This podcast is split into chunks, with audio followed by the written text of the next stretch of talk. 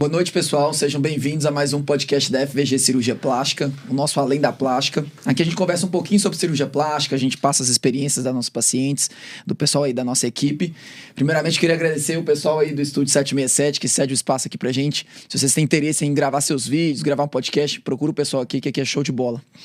É, hoje nós estamos aqui com a nossa convidada Ana, super especial. Além de ser paciente, ela convive um pouquinho, ela vai explicar, é, convive lá com a gente no bloco cirúrgico. Dr. Kevin, que é da nossa equipe, da FVG. É, e aí a gente vai conversar hoje um pouquinho sobre prótese de mama, sobre lipo, e contar um pouquinho aí da sua experiência. Conta um se apresenta um pouquinho, conta como você conheceu a gente, além do Kevin, né? conta essa parte aí, como você conheceu a gente, como que você entrou aí para esse ramo aí da cirurgia plástica, acompanhar a gente, e como você virou paciente no final das contas. Então, eu conhe... já conhecia, né, de nome a FVG. Acabei também começando relacionamento com o Kev, que aí eu conheci a equipe toda, uhum. comecei a participar até do dia a dia, né? Uhum. Acompanhei algumas vezes, porque eu sou acadêmica de medicina, então já fui acompanhar o Marcinho, já acompanhei o Kev, já acompanhei Tem qual período agora? Oitavo. Oitavo. Então, assim, fui lá experimentar um pouquinho da experiência da plástica e percebi o cuidado que vocês tinham com todos os pacientes, independente se tinham conhecimento ou não daquele paciente. Uhum. E eu sempre tive o desejo de fazer cirurgia plástica. Tem, tem assim, você surgiu esse desejo quando? Desde, desde menino ou foi na adolescência? Foi Como assim, que foi? a minha irmã tinha feito uma plástica de aumento. E aí eu vi ela colocando biquíni, eu, era, eu sou oito anos mais nova que a minha irmã. Uhum. Então, assim, eu não tava na idade ainda para fazer uma cirurgia. Então, ela fez com quantos anos? Ela fez com 19. 19. Você era novinha, você eu tinha, tinha 11. 11 anos. Então, assim, não era o momento mesmo. Uhum. E aí surgiu esse desejo, eu falei, meu Deus, meu sonho também. Aí eu fui crescendo, crescendo, crescendo. Com 16 anos eu comecei a procurar. Uhum. Porém, meus pais ainda não estavam seguros para autorizar essa cirurgia. Aí eu fui meio que jogando de escanteio, assim, fui ficando lá, ficando, ficando. Quando eu conheci vocês e comecei a namorar o Kev, comecei a ter mais segurança para operar. Uhum. Meus pais começaram a ter mais segurança e aí que foi o desejo. Uhum. Então, assim, tudo começou com uma plástica de aumento. Era só um silicone, enfim. O problema é que eu tinha uma gordura muito localizada em região de coxa que me incomodava assim demais, demais, demais, demais. E apesar de treinar, começar assim, alimentação saudável e tudo mais, essa gordura não saía. Aí foi tentando convencer, eu falei: "Ah, não, eu preciso fazer lipo também". O problema é que quando a gente escuta de lipo, a gente pensa assim, nossa senhora, a gente escuta só os, os pontos negativos de lipo. É o que sai na mídia, né? É o que sai na mídia. E aí eu comecei a acompanhar algumas pacientes que vocês operavam, comecei a até seguir algumas blogueiras para que também tinham feito procedimentos, falei, ah, gente, eu vou fazer. E aí eu conversei com o Kevin, né? E a gente tomou a decisão juntos, porque era realmente uma gordura bem localizada, que me incomodava, assim, demais. Porque eu sempre fui aquele biotipo de cintura muito fina. É, e o quadril extremamente largo, extremamente largo. Então, assim, não era qualquer roupa que ficava bonita, eu não me sentia bem. Então, assim, realmente, eu posso dizer que hoje a cirurgia realmente mudou totalmente minha confiança.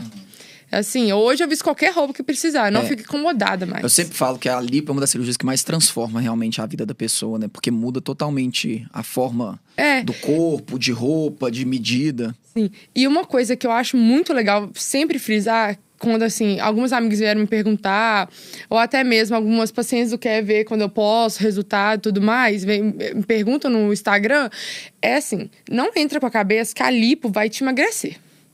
Porque a lipo não vai te emagrecer assim, ah, agora transformei minha vida, não preciso perdi fazer mais. Quilos, né? É, perdi 5 quilos. Não é um truque de mágica. Ela vai moldar ali seu corpo e você tem que manter. Se você não manter, aquilo ali vai embora. Então, assim, isso eu demorei a entender. Eu demorei a entender, porque você sai da cirurgia totalmente inchada, você leva um susto, aí você passa por aquele pós-operatório. Aí você começa a drenar, você começa a ver a definição, as marcações, aquela gordura que estava insatisfatória. E aí você vai vendo tanto que aquilo ali tem o poder de transformar a sua vida. E eu falo até com o Kevin mesmo, eu comentei com ele, o tanto que a cirurgia mudou a minha relação até com treino e alimentação.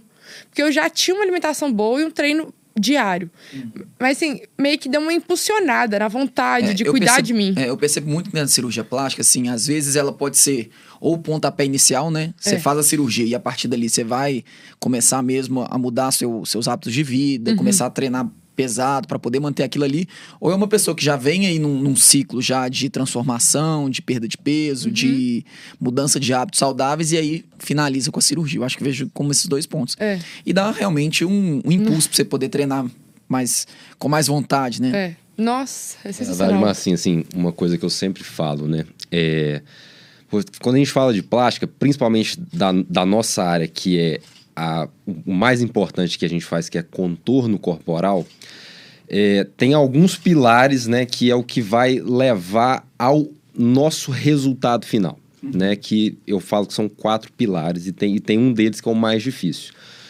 O pr- primeiro pilar vai ser aquele que a gente que faz, né? Que é realmente o ato cirúrgico em si. É que isso é uma coisa intrínseca do médico, ponto final. E o- os outros três pilares é dieta, exercício físico, né? E o mais importante de todos é a mudança de mentalidade, né? Que se a paciente não entende isso e não muda o, o jeito que ela pensa, por quê? Ela tem o corpo que ela tinha, por causa que ela pensa e age e ela vive aquela vida dela de uma forma e isso levou ela a ter aquele corpo que ela tem hoje. Aí vem a gente, o médico, e entrega um sonho para ela. Se ela não tem essa mudança de mentalidade, ela não vai conseguir manter esse sonho a longo prazo. E isso é a parte mais difícil, tanto do nosso trabalho, para fazer ela entender que depende dela agora. Falar, ó, toma seu corpo novo e agora é Mentalidade nova. nova, entendeu? Para poder manter aquele corpo novo. Né? isso. Não, é demais o que ele falou. É assim. E uma coisa que eu falo é. Quando você recupera a autoestima, você entrega outra coisa. Autoestima, eu, eu acredito muito nisso, eu sempre bato na tecla disso. A autoestima vai te atrapalhar no trabalho, a autoestima vai te atrapalhar no seu relacionamento, a autoestima vai trabalhar nas vontades que você tem diariamente conquistar. Então, quando você tá bem com você mesmo, você transmite outra energia. Você é feliz, você vai ser você vai querer se destacar mais em todas as áreas. Não vai ser só a questão. Não é, porque as pessoas acham que beleza é coisa fútil. E não é. É, quando você tá bem com você mesmo, você conquista tanta coisa, você, você é capaz Fica de mais transformar. confiante nas outras áreas, né? Exatamente, você fica confiante, você passa segurança para todos os tipos de área. Por exemplo, é igual eu falo com o Kevin. Eu não tinha uma autoestima baixa quando eu fui operar, mas eu tinha minhas insatisfações, claro. Mas hoje a Ana Roberta mudou a cabeça totalmente após a cirurgia. Assim, é uma coisa surreal. Quem convive mesmo comigo fala, Ana, você mudou totalmente. E aí, é, o que eu falo é exatamente você aceitar essa transformação, mas também cuidar dessa transformação, porque senão ela vai embora. É verdade. E Kevin, como que foi? Você teve que convencer ela a operar? Ela que te buscou? Como que. E é, assim, é difícil. Eu, eu nunca operei assim, ninguém tão próximo. Eu acho que a pessoa mais próxima que eu operei foi assim, minha cunhada, né? Mas operar namorada, operar mãe, irmã, é uma, é uma coisa, sensação diferente, né? Como que foi aí esse trabalho que você teve no pré-operatório? Você convenceu ela alguma coisa? Ou ela que ficou tentando te convencer a operar e você falou assim, calma, vamos. Na verdade, é. Foi mais ou menos isso. Tudo começou com uma prótese de mama. Uma pura e simples prótese de mama, né? E assim, desde sempre, ela sempre reclamou dessa gordura que ela tinha na perna e tudo mais, que era uma coisa que ela lutava, lutava, lutava e não conseguia tirar. E a gente sabe, operar parente não é uma tarefa fácil, é. né? Nem assim, a gente... é, mentalmente é diferente você colocar uma pessoa que você ama na mesa. Com certeza. É, é assim, é, muda tudo. E a gente sempre fica, não, deixa pro, pro ano que vem, deixa para o próximo ano, deixa para o próximo ano, até o belo dia que ela falou, ó, eu não tenho mais férias para poder fazer o procedimento e me recuperar da forma correta. Ou vai ou racha. Ou vai ou racha. Aí, é, ela me falou, ó, eu quero fazer dia tal, eu, não- eu não lembro que dia que foi, Primeiro de julho. primeiro de julho. Isso que a gente completava anos de namoro no dia 2 de julho. Aí eu falei, a gente vai adiar a viagem, vamos, ficar, vamos deixar isso no off e nós vamos operar. E ia ser só uma prótese de mama. E aí, o que, que virou no Aí final no contas? final, ela falando, foi falando, falando, falando, falando, ó, então tá, a gente faz a lipo da perna só. Ah, beleza, tranquilo. E quando foi falar de lipo com os pais dela, aí a, a conversa já muda, né? Como todo pai, né? A menina jovem com e tudo mais. A pessoa fica com medo justamente porque quando dá qualquer coisa de errado em plástica, geralmente é em lipo, e isso vai pra mídia e todo mundo fica sabendo e tudo mais, e isso gera um medo. É, e depois, né, quando foi chegando mais próximo da data, né, e uma, uma coisa que a gente fala, né, se vai fazer uma lipo, faz a lipo direito. Né? Não, não adianta a gente ficar fazendo lipinha de Por metade, né? Não, a gente não entrega o mesmo resultado que a gente poderia fazendo uma lipoescultura completa, porque o nosso objetivo lá é realmente entregar um corpo novo e não é só corrigir detalhe. Eu acho muito legal aquela máxima da lipo, é tudo ou nada, né? Eu acho Claro. assim, ah, vou, ficar, vou limpar só essa gordurinha lateral, vou limpar só a pochete. Isso não adianta, você vai ficar com as costas gordas, você vai ficar com a lateral mais cheinha. Então, assim, o ideal é fazer 360, né? Exatamente. E então a gente foi, né, falando, então, então vamos lá fazer a lipoescultura completa, né? Até porque também, o que, que eu acho, né? Ela tá, ela tá nova, então assim, a hora dela ter o corpo que ela quer é hoje. Então, se ela tem a oportunidade de fazer tudo, bora É. lá fazer. Né? E a gente saiu de uma prótese de mama para uma lipoescultura e no final das contas a gente terminou com uma lipoescultura, prótese de mama e body tight. né? E pro chefe. E a lipoenxertia que Foi já só é... acrescentando. Exatamente. Né? Então, Foi. de duas horas de procedimento, a gente passou aí para seis, sete horas. É. E o pré foi tenso? Como que foi seu pré, assim? Você ficou muito ansioso? Porque como você faz medicina, você conhece, assim, um pouquinho das coisas. é, fazer exame, tudo. E também você conhece, é, como você frequenta lá o bloco cirúrgico, você conhece, assim, a, a dinâmica do bloco. Você ficou com medo, assim, durante o pré? Foi difícil de fazer os exames? Primeira coisa, assim, é difícil fazer exame, é muita coisa pra fazer. Você tem que gastar um tempo pra se programar mesmo, não dá pra é, fazer tudo rápido. E como que foi assim, você entrando lá no bloco, pô, você vai ser você é anestesiada, vai ser anestesia geral, e você conhece os procedimentos, como que foi? É, primeiro o pré-operatório e depois aí a sensação quando você entrou no bloco. Então, o pré-operatório, é assim, até uma coisa que eu fico comparando com algumas amigas que já operaram, é que a FVG cuida assim, né? Pré-operatório é completo, coisa, né? completo, completo. Tanto que quando eu fui no cardiologista para fazer o RI cirúrgico, ele falou assim, Ana, tem anos que eu não vejo um pré-operatório tão completo. Isso sim é um pré-operatório para eu fechar se você tá apto ou não a operar. Então, assim, eu acho que não deu tempo de eu ficar ansiosa, aquele nervosinho de pré-operatório, porque juntou reta final de semestre de faculdade. Aí juntou a ansiedade que eu tava, porque eu nunca tinha passado uma cirurgia. E aí eu fui só fazendo mesmo, assim, literalmente. Você gastou quanto tempo fazer todos os exames? Você sabe, assim, dias? 15, ah, foi uns 15 dias. Pra fazer todos, os Todos, exames? é. Todos os exames. E também, assim, é... a questão é que você tem que também achar um lugar para fazer o pré-operatório de confiança, né? Você não É. pode sair fazendo em qualquer lugar e tudo mais, porque ali vai dizer muito que se você pode operar ou não. Agora, a parte de entrar no bloco como paciente, gente, é totalmente diferente. Muda tudo, né? Nossa, totalmente. Eu falei isso até com o Kev. É, quando eu tô ali acompanhando vocês, é um- como se fosse uma rotina normal de faculdade, que eu tô ali é, resolvendo alguma coisa, acompanhando um procedimento, enfim. Quando você entra como paciente, gente, eu nunca vi uma perna tremer tanto. Na hora que busca você no quarto, que você desce, entra ali no bloco, eu falei, meu Quando Deus. você deita na mesa, né? No... E eu, eu, eu chorei. eu chorei. Eu falei, gente, o que eu tô fazendo aqui? Será que realmente eu tô no lugar certo e tudo mais? E aí, uma coisa também que eu acho que é um ponto positivo da FVG é que as instrumentadoras são sensacionais. Por mais que eu conheço elas, é, elas foram muito cuidadosas comigo. A equipe de enfermagem do São Rafael também foi muito cuidadosa comigo. Então, assim, eu acho que isso tudo tentou me acalmar. Então, assim, fora isso, esse nervosismo que bate, é super tranquilo mesmo. Você assim. lembra, assim, momentos antes de anestesiar, você lembra alguma coisa? Você tava nervosa, você tava chorando, e aí foi anestesia, você apagou, como que foi? Eu só lembro que a. Ai, não vou lembrar quem. Me deu a mão. E aí a Thaís, que foi a minha anestesista, né, falou: Ana, agora você vai dormir. A última coisa que eu lembro, eu lembro eu começar a chorar.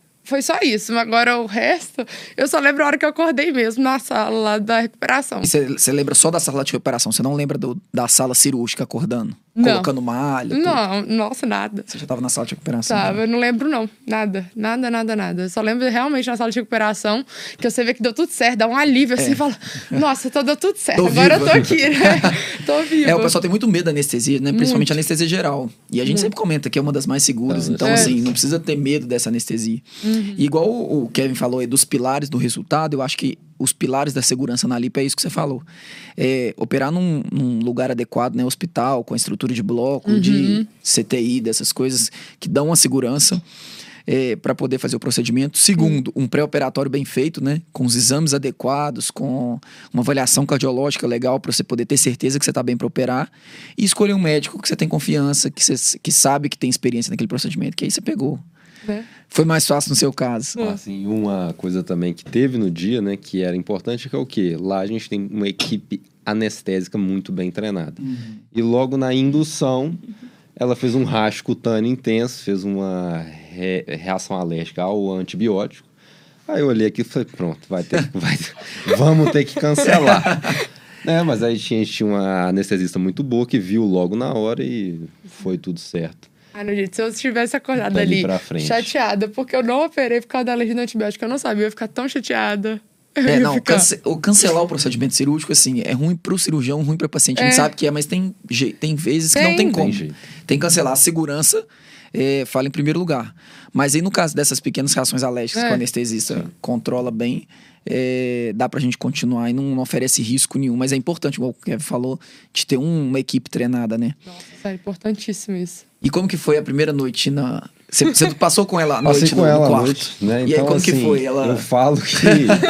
Deu muito trabalho de Cara. acompanhante. Eu Não. fiquei de acompanhante agora com a minha esposa, cara. Ser acompanhante é uma coisa, é uma viagem muito diferente, né? Porque a gente não tá acostumado. Não.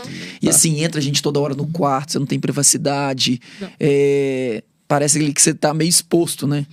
E, porque a, a paciente ainda tá ainda meio em recuperação, mas o acompanhante tá uma pessoa saudável ali, tem gente invadindo sua privacidade ali o tempo todo, dados vitais, remédio o tempo todo. Então, assim, é uma coisa meio difícil. Eu achei, eu, eu meio que assustei sendo acompanhante, assim. Para mim foi uma experiência assim completamente nova, né? Porque a gente como médico, é, Você a passa gente a visita e depois só volta no é, a gente nunca vai viver realmente um pós-operatório 24 horas, a menos que seja dessa forma, né? Então para mim foi um aprendizado muito grande, porque tem muita coisa que a paciente relata pra gente e a gente não entende direito, né? Então assim, é, então para mim foi muito bom isso de, de viver alguns desses dias 24 horas para você realmente ver todas as queixas, né? E, e também para crescimento pessoal mesmo, né? Que é, é, você entende, acaba entendendo muito melhor tudo que a paciente te fala, até as pequenas queixas que você muitas vezes fala, ah, isso daí, né? Ah, pô, isso aí é bobeira e tal. E, e você vê que não é. Você Né, mudou alguma coisa na sua conduta depois que você operou a Ana? Você viu o pós-operatório dela, tipo assim, pô, vou, vou dar mais atenção pro, por exemplo, queixa de dor, Cara, queixa eu- de. uma, uma coisa assim que da drenagem. Eu acho que o que mais incomodou ela e e uma coisa que assim eu sempre oriento é a parte realmente da síntese e tudo mais, que é o que mais incomoda de tudo. Então, é, realmente é muito chato usar aquilo tudo, né? É, mas sabe uma coisa também que eu acho que valeu a pena, assim, até pro Kevin de dar dica mesmo pro paciente, é igual. Quando você vai vestir aquela cinta, você acorda com a cinta. Depois vem as fisioterapeutas, faz o tape, elas colocam a cinta. Uma hora, você não tem as- esses profissionais para te ajudar. E aí, o que que eu fui? O Kevin tava tanto tempo disposto ali comigo, acompanhando meu, meu pós-operatório, que a gente foi aprendendo, né? A vestir a cinta, o melhor jeito de colocar a tala certa. Não, no algumas consultório eu dicas. falo, as meninas é. têm 10 vezes mais habilidade que eu pra vestir a cinta da- das pacientes. Eu falo assim, não, deixa que elas, elas sabem vestir mais do que eu. É igual, quando eu fui. prática, né? É, quando eu fui fazer meu pós-operatório, eu falei, gente, eu, vou, eu não vou dar conta de deitar retinha. O que, que eu vou fazer? Aí eu fui, comprei aquele travesseiro triangular. Gente, aquilo ali pra mim é a melhor dica que qualquer pessoa que eu colocar uma prótese de mama. Aquilo ali salvou minhas noites de sono. Tipo assim, eu não perdi nenhuma noite de sono. Eu não tive nenhuma. Nem um dia do, depois da cirurgia. Eu dormi a noite de sono toda, tanto que o Kev ficou assustado. Eu fui acordar às 5 e meia da manhã. Ela tadinha, teve uma paciente de prótese de mama que ela dormiu 30 dias sentada. ela não sabia que ela podia deitar. Eu falei, não, podia deitar. Era você ter perguntado. Ela dormiu 30 dias sentada. Então, assim, então, eu acho que muita coisa você vai aprendendo. É, eu acho que realmente vale muito a pena passar essa experiência, não vale? Foi, foi para mim foi muito bom. Você muda a né? visão, é. Muda. Então, tipo assim, é igual quando alguma. é, tem mais meus, algumas amigas que estão operar com o Kevin, elas já anotaram todas as minhas dicas, porque realmente eu vivenciei aquilo. Então eu sei falar o que, que é bom, o que, que é ruim. E, igual o Kevin falou, a parte da cinta, gente, é estressante, aquilo te desgasta um tanto. E nos primeiros sete dias você tá com dreno, você tá com tala, você tá com aquela, aquele inchaço, você, tá, você ainda tá indisposta. Aí, assim, pelo Intestino menos. preso, Intestino náusea. preso. Eu tive muita náusea no início, eu não tava conseguindo comer, de tanta náusea. Eu falei, gente, que coisa chata isso aqui. É, pós-operatório não é fácil. Não né? é fácil. Mas depois passa tão rápido. Quanto que, quantos dias foram sofridos? Você fala assim, ah, foi sofrido. Três. Três dias. Três dias. Que estava muito inchado, nauseado. É, náusea, dor. Mas é igual eu falei que as, as pessoas esquecem dessa dor porque realmente ela passa muito rápido. É, e é igual eu falo com o Kevin. Dia que tira o dreno, você parece estar ressurgindo das cinzas. E você sentiu mais na lipo ou na mama? Dor. A Mama. Stephanie, a Stephanie contou que é, também ela sentiu mais na, na Lipo eu não senti nada. Nada, nada, nada. Eu não Ela não teve nenhuma queixa da lipo. Nenhuma É, queixa da A, lipo. A lipo, quando a gente usa dreno, né, que é o caso que a gente sempre usa, ela alivia muito, né? Porque aquele líquido vai saindo no dreno e o que queima na lipo, que é aquela sensação de, queim- de queimação por debaixo da pele, é o líquido, né? Uhum. E aí, como ele sai todo no dreno, acaba que, que não, não dói tanto. Parece mais uma pancada, do que uma dor. Pancada. E aí, o pessoal que faz lipo com mama geralmente queixa mais da mama. É. Uma, uma, uma coisa importante do pós-operatório, né? Que, assim, eu não orientava, né? E depois do susto que ela tomou, eu passei a falar para todas, ó, isso vai, a- isso vai acontecer com você. Principalmente quando a gente usa body tight. A pessoa entra na lipo, sei lá, com 65 quilos. Dois, três dias depois ela tá com 70, 72 quilos. Entendeu? Assim, a Ganha pessoa peso, toma um né? susto. Gente, eu entrei com 69, saí com 77. E esse Na peso. primeira semana? No primeiro dia eu fui pesar, né? Eu falei, ah, não, vou pesar, né? Acho que agora eu perdi 5 quilos. e assim, aí eu falei, eu, eu quero estar do meu lado. Eu subi, aí tava lá 77, 200. Falei, o que, que é isso? Gente, o que aconteceu aqui? Inchaço, Tem né? inchaço muito. Aí você vai, e é gradativo. Então, assim, é uma orientação que você tem que passar, porque a paciente assusta, né? Demora a passar. Demora a passar. É, eu explico. Gente, é, pós-operatório tem que ter paciência. Resultado não aparece em uma semana, não aparece em duas semanas. É meses para isso acontecer. É, e você vê o, o edema que dá. Além da gente infiltrar é, a solução, né, para não sangrar durante a lipo, ainda tem a perda pro terceiro espaço. Que você baixou ali é, gordura, tudo, então extravasa todo o líquido para fora. Então tudo que você tá ganhando tá indo pro terceiro espaço ali. Você vai ganhando só edema, edema, edema. Eu acho também uma coisa que me ajudou muito no meu pós-operatório, que me deu muita confiança, foi o tape. Eu- a sensação que eu tinha quando eu tirava a malha, que tinha outra coisa me segurando. Porque quando o primeiro dia que eu fui tirar, eu falei, gente, que, sensa... que a minha irmã, quando operou, não existia tape. Então ela falava assim comigo, Aninha, quando você colocar o silicone, você vai sentir uma sensação de alguém te puxando. Tá caindo a mão. É, aí eu falei, meu Deus do céu. Aí no primeiro banho que eu fui tirar a malha, eu falei, nossa, eu vou sentir a sensação. Eu não senti nada. Nada. Porque realmente o tape faz toda a diferença, sério. Uma coisa, tem duas coisas que eu falo que se você puder fazer é, é, assim, não abre mão do tape. Porque ele vai te ajudar, assim, vai te passar segurança, vai te ajudar no edema, né? No, nas equimoses também, então, assim, é totalmente diferente. E sem falar também, outra coisa que eu acho é a drenagem. Faça a drenagem certinho, beba muita água, anda. Porque as pessoas acham que pós-operatório é cama, né? Não, e o Kev ficava assim: levanta, levanta, levanta, anda, anda. Eu acho que tanto dele ficar em cima de mim, eu fiquei andando e tudo mais, e me ajudou muito nesse inchaço. Nossa, eu tava muito inchada. Você ficou com tape quantos dias? Nove? Dez. Dez? Acho que foi dez. Nove. E, e aí você já tirou, e aí você viu, tipo assim, as áreas do tape que não estavam com é, a equimose que você falou, o roxinho pra quem não É. tá em casa e não, não entendeu. É, mas aí você percebeu que tinha áreas que não estavam roxinhas, as outras áreas que estavam fora do tape estavam mais roxinhas, Era, estavam mais era inchado. perfeito. Era perfeito. Onde tinha tape, realmente não tinha esses roxinhos. E onde tava sem tape, era perfeito. Tanto que a minha coxa, o tape não desce até a região do joelho, né? Então, ali perto da região do joelho, tava realmente com um quadrado, assim, ó, roxo. Eu falei, ah, gente, isso aqui é a melhor coisa do mundo. Mas não vou falar, pra colocar é difícil. Você tá muito ruim. Você acabou de É, sair de uma cirurgia, no- você vira é. pra lá, vira pra cá. No é muito primeiro dia é difícil, né? Muito confortável. Colocar pra tirar e pra Você tomar sofreu pra banho. tirar o tape? Você quer contar, amor? Você que tirou o tape dela? É assim, é, ela ia tirar o tape na segunda. Aí na sexta, acho que já tava dando nove dias ou oito dias. Ela falou, não fico com isso mais. Ele tava começando a soltar, aí tava agarrando. Ele tava dando agonia daquilo, soltando, enrolando e acordando por causa disso. Eu falei, não, vamos tirar esse trem. Aí você colocou ela no banho, enfim, é assim. Jogou óleo. é, foi um evento, realmente. assim. Pois é, porque a pele tá solta, né? Você fez uma lipo, você introduziu uma cânula ali, a pele ficou solta. Aí pensa, tem um, um adesivo colado. A pele tá solta, a pele vai junto com esse adesivo. Então, assim, eu acho que é, a sensação é de eu não sei dizer, porque no dia eu senti dor. Mas talvez a sensação é mais de agonia, agonia assim do que dor. Então, assim, eu não sei realmente falar. Só sei que ele teve muita paciência para tirar. Aí você tirou na sexta, você começou as drenagens quando? Na segunda. Já começou na segunda, já. Gente, drenagem é sua, sua melhor amiga. É sua Dói pra fazer amiga. drenagem? Não. Não dói. Incomoda, né? Você tá ali sensível. Mas falar que dói, não. Mas assim, todas. É porque eu faço faculdade em outro, outra cidade, né? Então eu não consegui manter todas as minhas drenagens aqui em BH. Todas as fisioterapeutas, enfermeiras que fizeram drenagem comigo, elas falaram: Ana, se drenagem tá doendo, não tá certo. Porque eu tenho que respeitar seu corpo.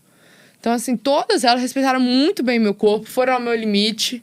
É, nossa senhora, é, é a melhor amiga. Eu, não, eu acho que eu- mais nunca na minha vida eu vou abrir mão de drenagem, porque ajuda demais, demais mesmo. E lembrando também que a drenagem ela tem que ser feita com a profissional que entende. Isso eu bato né? muito na técnica. Porque pode ser um grande, ele é um grande aliado, mas também pode ser um inimigo também se feito Eu da bato forma muito na errada. tecla disso, cara, porque assim, a gente já viu desastres com drenagens mal feitas, sabe? Uhum. É, então, é, tem que procurar um profissional bem qualificado, que tem- entenda de pós-operatório. Eu já vi paciente fazendo é, massagem relaxante, é, redutora, tudo menos drenagem linfática pós-operatório, sabe? Então, tem que procurar um profissional qualificado mesmo. A gente indica as meninas lá da clínica, mas, assim, eu sei que tem paciente que é de fora, que não consegue ir lá na clínica, igual, por exemplo, você estava estudando é em Sete Lagoas, né? É, Sete Lagoas. Então, não tem como você ficar deslocando todo dia para poder vir aqui fazer Fazer drenagem. Então, pegar um profissional qualificado na cidade, pegar a indicação de quem já operou ou de algum médico da região que, o que eu fiz.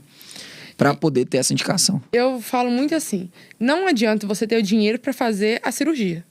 Porque se você não tiver dinheiro para uma emergência que pode acontecer, toda cirurgia está em risco de eh, complicação, a gente sabe disso. E se você também não tiver condições de fazer um pós-operatório correto, você não vai ter o resultado satisfatório. Então, assim, é igual. Eu achei que eu ia fazer umas 15 drenagens.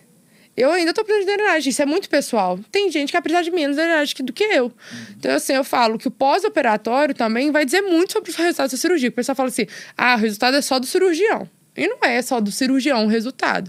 O resultado é de uma boa alimentação depois do, do pós-operatório, atividade física, o que você fez durante seu pós-operatório, cuidou, se você usou as cintas. Então, assim, é, é igual quando o pessoal questiona o resultado de algumas pessoas que vêem na internet e tudo mais, você sabe como que foi? A culpa é só do cirurgião?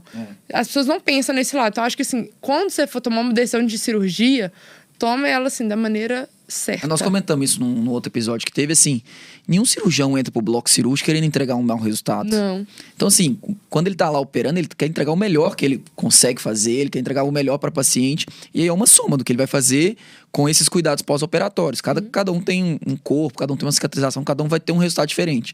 Mas o cirurgião quer entregar o melhor resultado, mesmo porque o refinamento, que vai ser a consequência aí do resultado indesejado para paciente, é ruim para o paciente e para o cirurgião, né? É, o cirurgião não ganha nada no refinamento, ele só tem que ir lá no bloco, ele perde tempo. Poderia estar atendendo consultório, poderia estar operando outro paciente, mas ele tá querendo lá fazer o quê? Entregar o melhor resultado para paciente. Então, eu vejo muito isso na internet, né? Ah, o pessoal posta lá um resultado e aí o pessoal comenta: não, não, culpa do cirurgião, É. processa, sei lá o quê. Cara, ninguém entra querendo entregar um mau resultado. Todo mundo quer entregar o melhor resultado, por quê? A paciente é a vitrine dele, a propaganda dele. Ele quer entregar o melhor resultado para quê? Para essa paciente indicar mais pacientes para ele e ele aumentar o número de pacientes dele. Assim, uma coisa também, né, que cirurgia plástica, eu falo que não é cirurgia, é um sonho, né? Então, assim, e todo mundo que entra para uma plástica, ela não imagina o que que é um pós-operatório e ela acha que ela vai entrar no bloco, sair linda e tá pronta pro dia seguinte.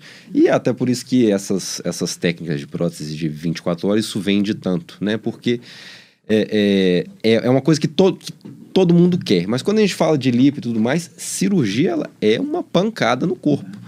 E o pós-operatório ele tem que ser feito da melhor forma possível e tem que ter paciência, porque o corpo ele precisa do tempo dele para recuperar.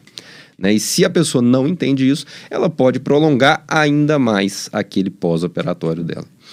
Né? Então, isso é bastante É, importante. eu acho essa questão, o pessoal compara muito como plástica, cirurgia plástica envolve um pouquinho de estética, o pessoal às vezes confunde um pouquinho como se fosse ir no salão colocar cílios ou fazer sobrancelha ou uma depilação a laser, que são procedimentos diferentes, né? Não são procedimentos cirúrgicos.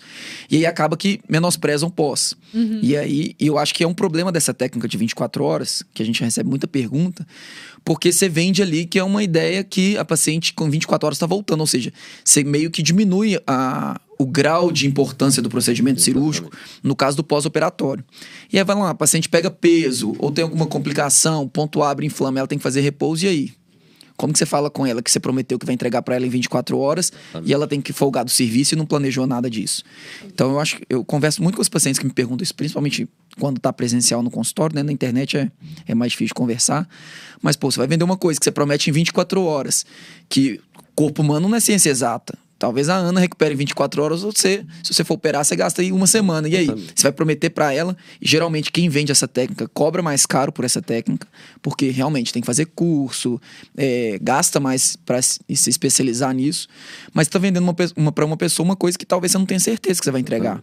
E aí depois vem o ônus disso, que aí a paciente vai te cobrar. Pô, eu não tirei férias no serviço, eu não me planejei para poder parar, é, ninguém tá cuidando conta dos meus filhos, porque eu não planejei, você me prometeu que em 24 horas eu estaria pronto, e aí? Então, acho meio complicado você, pro, você prometer essas coisas é, para paciente. E no final, assim, o saldo, o que, que você, você. Resultado da sua cirurgia, você achou que ficou melhor do que você estava esperando? Nossa, bem melhor. Assim. É, ficou. Era o que você estava sonhando? Como que você. Quando você entrou pro bloco, o que você pensava? Assim, que você falou assim, ah, eu quero sair desse jeito? Foi melhor do que você estava esperando? Isso que eu ia até falar. É, eu fiz Morpheus também, né? Então, assim, eu tava com uma expectativa muito grande de Morpheus, porque eu sempre tive muito foliculite em região de glúteo. Então, assim, era uma coisa que eu falava com o Kevin. Investe aí no Morpheus, porque Gasta eu... tempo. Gasta tempo nele. E foi das coisas que mais surpreendeu a gente, né? É assim... E era uma coisa que me incomodava muito. A gordura me incomodava, sim. Mas essa questão da foliculite também. Então, assim, quando eu vi que realmente resolveu a minha foliculite, que eu realmente tava com o glúteo ali lisinho, aquele bumburizinho, todo mundo sonha. Falei, não, gente, isso aqui tá surreal. O Morpheus tem um resultado muito bom pra celulite. Nossa, o pra... que, que é aquilo?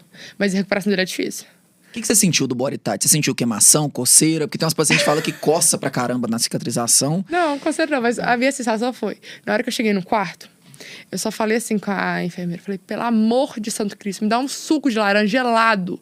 Mas já assim, pra trazer ele... Tava quente por dentro. É, eu falei assim, se, se ele for polpa, pode bater a polpa assim com um pouquinho de água e trazer o gelo que você sente um calor surreal. É um calor. Oh, eu tava quente e elas colocando cobertor, cobertor. E eu, tipo, não, não quero cobertor, não quero. Então, assim, é uma sensação essa. Agora, o que, que eu posso falar agora, assim, dois meses de cirurgia? A região que passa o tight fica muito, muito sensível. Muito sensível. Tanto que hoje, se você beliscar na região que passou body tight, dói muito. Muito mesmo. Então, realmente fica muito sensível.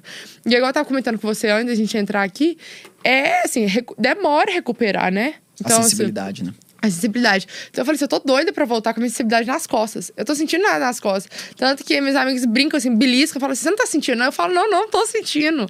Então, assim, e o resultado é excelente, porque eu tinha uma flacidez na região que foi lipada. Então, assim, eu acredito que se eu tivesse feito sem o body tight, gente, eu acho que tinha ficado pior do que já era, ia ficar muito flácido. Uhum. Então, assim, eu gostei muito, muito do resultado. É, agora, assim, o que eu esperava quando eu entrei na cirurgia do que eu recebi? Eu não esperaria. Eu, eu, assim, eu, não, eu não tava acreditando que ia sair tanta gordura da minha perna. Tanto que eu falei assim: ah, eu ainda vou continuar com aquela bolinha ali, não vou nem criar muita expectativa, não. Em relação à mama, eu não tava botando muita expectativa. O Kevin pode explicar melhor do que eu. Porque a minha mama não era aquela mama ideal pra prótese, mas também não era indicação de mamasto. Uhum. Era aquela coisa assim. Meio do caminho. Meio do caminho. Então eu falei assim: eu não vou entrar com a cabeça esquentando como minha mama vai ficar. E hoje em dia, todo mundo que vem minha mãe fala assim: você tem 400 ideias. Eu falo. Lembra que a gente. Antes Lembra. da cirurgia dela, discutiu é. o tamanho. Verdade, assim, ela. é que o Márcio participou da cirurgia, né? Participou da cirurgia. Isso também é uma coisa muito importante, principalmente quando você está operando parente, etc, né? E, e isso é a importância de você ter uma equipe cirúrgica, né? Por quê? qualquer coisa que eu tivesse ali, qualquer dúvida e tudo mais, eu tinha uma outra pessoa do. do... Uma pessoa de fora, né? Exatamente. Não, não, não, tem uma, uma intimidade tão e, grande que pode pensar é, com mais Que ela calma. tá ali como se fosse qualquer outro. Pessoa. Outra, outra pessoa, né? É, e teve, né? Como toda paciente tem, né? E a gente fala. é, que é essa discussão do tamanho da prótese, né? Então, assim, a gente sabe melhor do que ninguém o que, que vai ficar melhor para cada seio, né? E é, às vezes a gente indica umas próteses um pouco, um pouco maiores, né? Mas a gente faz isso tudo baseado né, no tórax, é, na Altura. qualidade de pele, a altura e tudo mais. E a pessoa, ela não tem a visão para entender por que, que a gente está indicando aquela prótese. E ela sempre tende a querer algo um pouco menor. São poucas pacientes que falam, não, eu acho que isso aí tá pequeno É, elas assustam Né? um pouco, né? assusta um pouco, né? E a gente foi para cirurgia, assim, isso foi uma discussão minha e dela, ela não queria nada acima de 400 ml, e assim, e tem muito isso de a pessoa não querer um número, né? Ela bota esse Coloca um número... número cabalístico Exatamente, não, cabeça. 400 é muito grande. A gente foi na hora lá e falou, ah, não, beleza, então vamos colocar 380. Aí eu pedi as duas próteses pro dia, né? Aí a gente lá no meio da cirurgia, no final, que a gente faz a, a mama por último, né? E aí, vamos, vamos de 380 a 410. Aí você fala, ah, não, quer, bota 410. Falamos, pronto, beleza, 410. Passou o número cabalístico. é, e eu só fui falar isso pra ela dois, três dias depois. Não, aí, aí eu tava 410. mandando um áudio pra minha irmã, porque a minha irmã não mora aqui em BH. Ela, contando, ela falou assim: ah, ml você colocou? Eu falei 380. Aí ele falou: não, não coloquei 380, eu coloquei 410. Eu falei: quê? Como assim? Você nem me avisou. Tanto que se pegar a foto minha da marcação, tá escrito 380. Tá, escrito 380. E hoje, minhas amigas, quando eu mostro o resultado, elas falam, você tem 410. Eu falo, tem, gente, eu tenho 410, tenho certeza. Não, não parece em 410. Eu falo, gente, é porque é totalmente diferente. Atrás Por- do músculo. É, atrás do músculo, eu ia falar.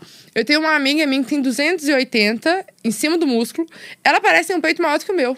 Totalmente. O colo dela é muito marcado. Ela falando, eu vou ter que ir lá no Kevin refazer minha prótese, porque eu tô totalmente satisfeita depois que eu ver a sua.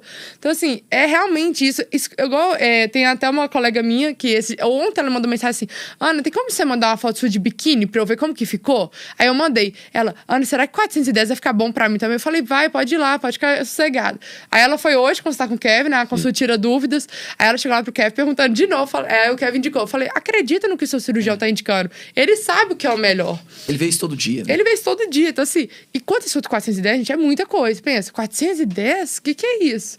E são raríssimos os casos, assim, que a paciente bate o pé, a gente coloca a prótese menor porque ela quis e tudo mais, porque logicamente também a gente não vai colocar uma prótese maior, sendo que a paciente não quer. Né? E quase 100% das vezes ela vira, depois de dois meses, fala: é, poderia ter sido um Chega- pouco maior. O, o terceiro mês é o mágico, né? Quando desincha a mama. É. Então aí a paciente, pô. Devia Ah, mas eu tô com saudade da minha mama do primeiro É, mês. devia ter discutado, devia ter colocado mais, mas é assim mesmo. É. E é uma característica da prótese retromuscular que a gente faz que o resultado ele também não é no dia seguinte, ele demora, Demora mais tempo a aparecer e isso gera uma certa ansiedade também, mas é um resultado que dura muito mais No tempo. começo fica meio quadrado, meio alta, né? Depois Não. ela vai abaixando e, e chegando no, no Vai, lugar. chega no lugar. Mas assim, nossa, eu levei um susto, eu fiquei com raiva. Eu falei, gente, como assim? Você colocou 410 não 380? Então eu falo assim, acredita no que realmente tá te indicando e só vai. Só vai. Vai Vai, dar fé. certo, vai dar certo. Eu te garanto, você não vai se arrepender. Aqui, pra encerrar, vamos fazer uma questão de dicas. Eu vou passar pra você, vou você passar pra paciente. Cinco dicas que você daria pra quem vai fazer ou prótese ou lipo, que você acha que assim foi fundamental. E aí eu passo a mesma pergunta pro Kevin. Cinco dicas que ele daria para as pacientes dele, que ele acha fundamental pra quem vai fazer lipo e prótese. Fechou? Fechou. Então vai lá. O que que você acha que foi assim fundamental na sua cirurgia que tipo assim, pulo do gato que te ajudou? Você- Uma, uma você já comentou que foi o travesseiro, o Travesseiro, triângulo, é, travesseiro triangular, o taping. O taping. que Eu não abriria a mão do tape, assim, hipótese nenhuma. Hipótese, hipótese nenhuma. É, terceira, alimentação. Porque você sai ali com o intestino muito preso. Você tá inchada, você tá já estressada com tanto de roupa. É, então, assim, se você não ajuda comendo fibra, tomando água, você não vai conseguir ir ao banheiro. Então, assim, quando você vai, é uma sensação de alívio. Alívio mesmo. Então, eu acho que é realmente hidratar muito, alimentar, andar muito. Agora, a quarta dica eu daria ah, é, é escutar a. Porque, assim, quando a gente sai da, da- lá do hospital, a gente sai colocando a tala e você não tá percebendo. Você tá ali já estressado, você quer ir embora pra casa. Depois da primeira drenagem, pri- principalmente as meninas da FVG, elas orientam, olhando, é melhor você colocar a tala assim. Escuta onde você vai colocar essa tala certa. Isso vai fazer uma diferença pra você. Vai te ajudar tanto. É igual, nos primeiros dias eu não tava colocando a tala certa. Aí, a malha vai ficando mais frouxa, né? Porque você tá- você tá desinchando. E aí essa, essa tala vai escorregando, você vai te incomodando, você não vai querer sentar, você não vai querer deitar direito. Nossa, é horrível.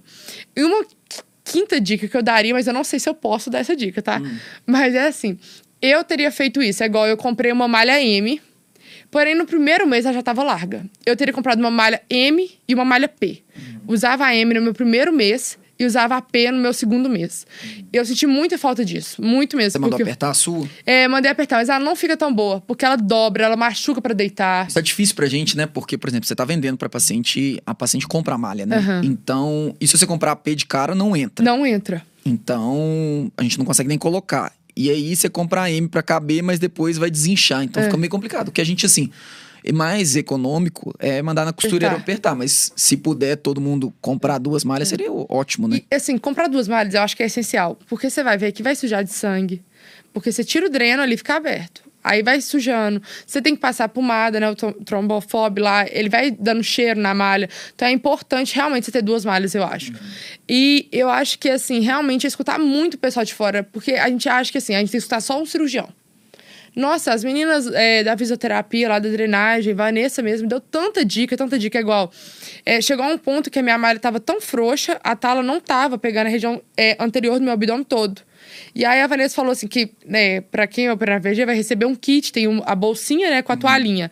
Ela pegou aquela própria toalhinha que veio da FVG, colocou entre a malha e a tala para dar a compressão certo, porque ela viu que a minha pele do abdômen tava ficando muito solta. As meninas têm muita experiência, que elas veem no dia a dia do pós-operatório. Né? Exatamente. Né? E é uma coisa que não dá pro cirurgião ficar vendo esse tempo todo, porque é, ele não tá ali na drenagem, ele não tá vendo você colocar depois a tala, o que, que vai ficar bom ou não. Então eu acho assim, esses cuidados é saber ouvir. E faça um pós-operatório certinho.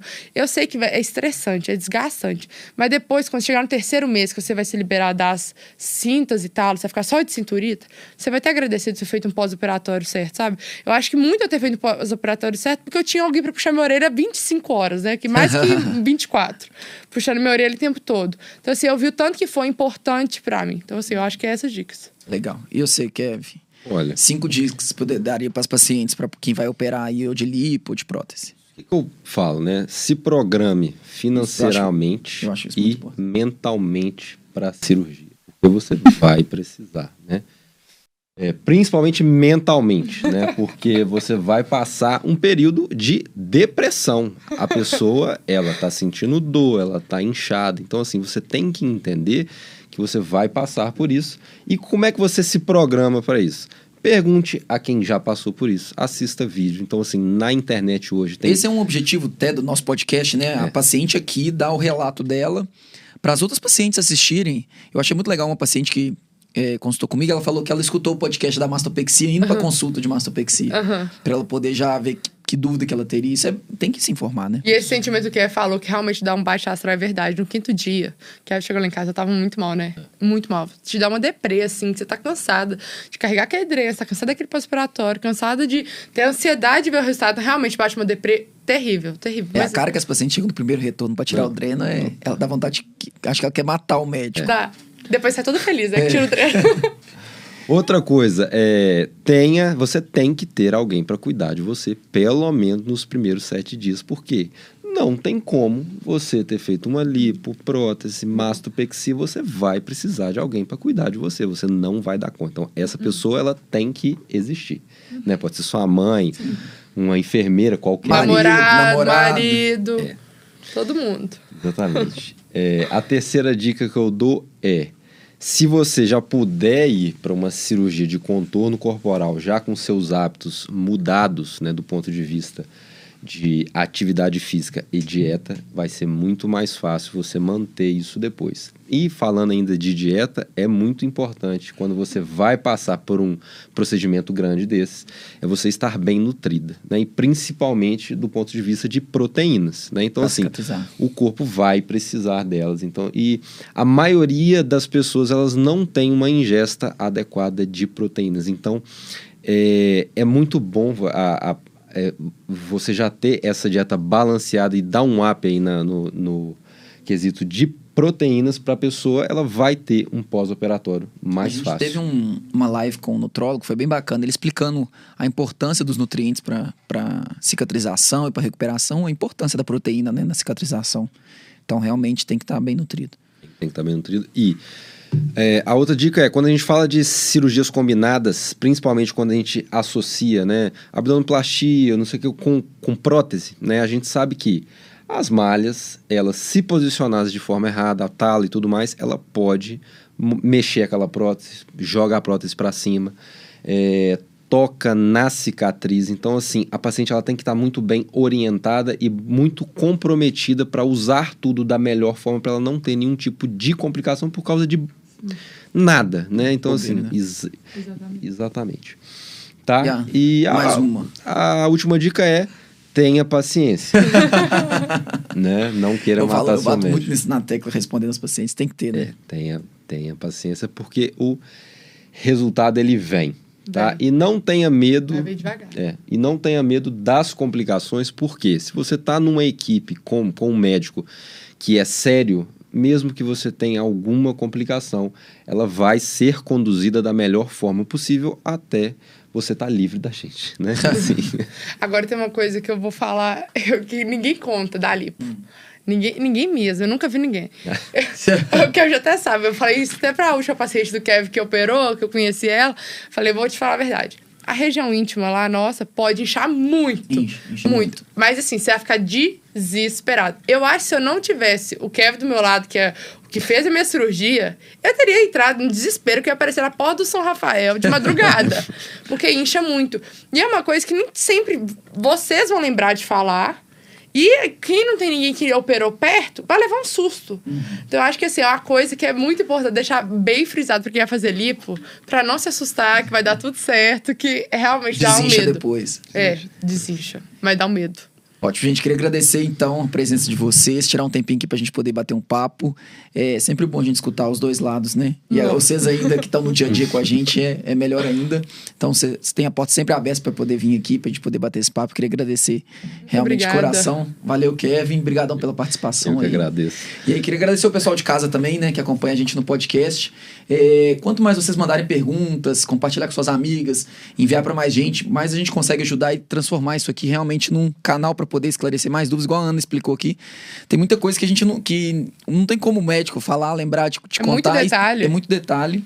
E acaba que as pacientes passando um relato, eu acho que fica mais, mais legal, mais divertido de contar esses detalhes que a gente não lembra no consultório. Nossa. Então, se vocês puderem compartilhar aí, é, a gente vai ficar super satisfeito. E podem mandar perguntas que a gente tenta responder tudo aqui.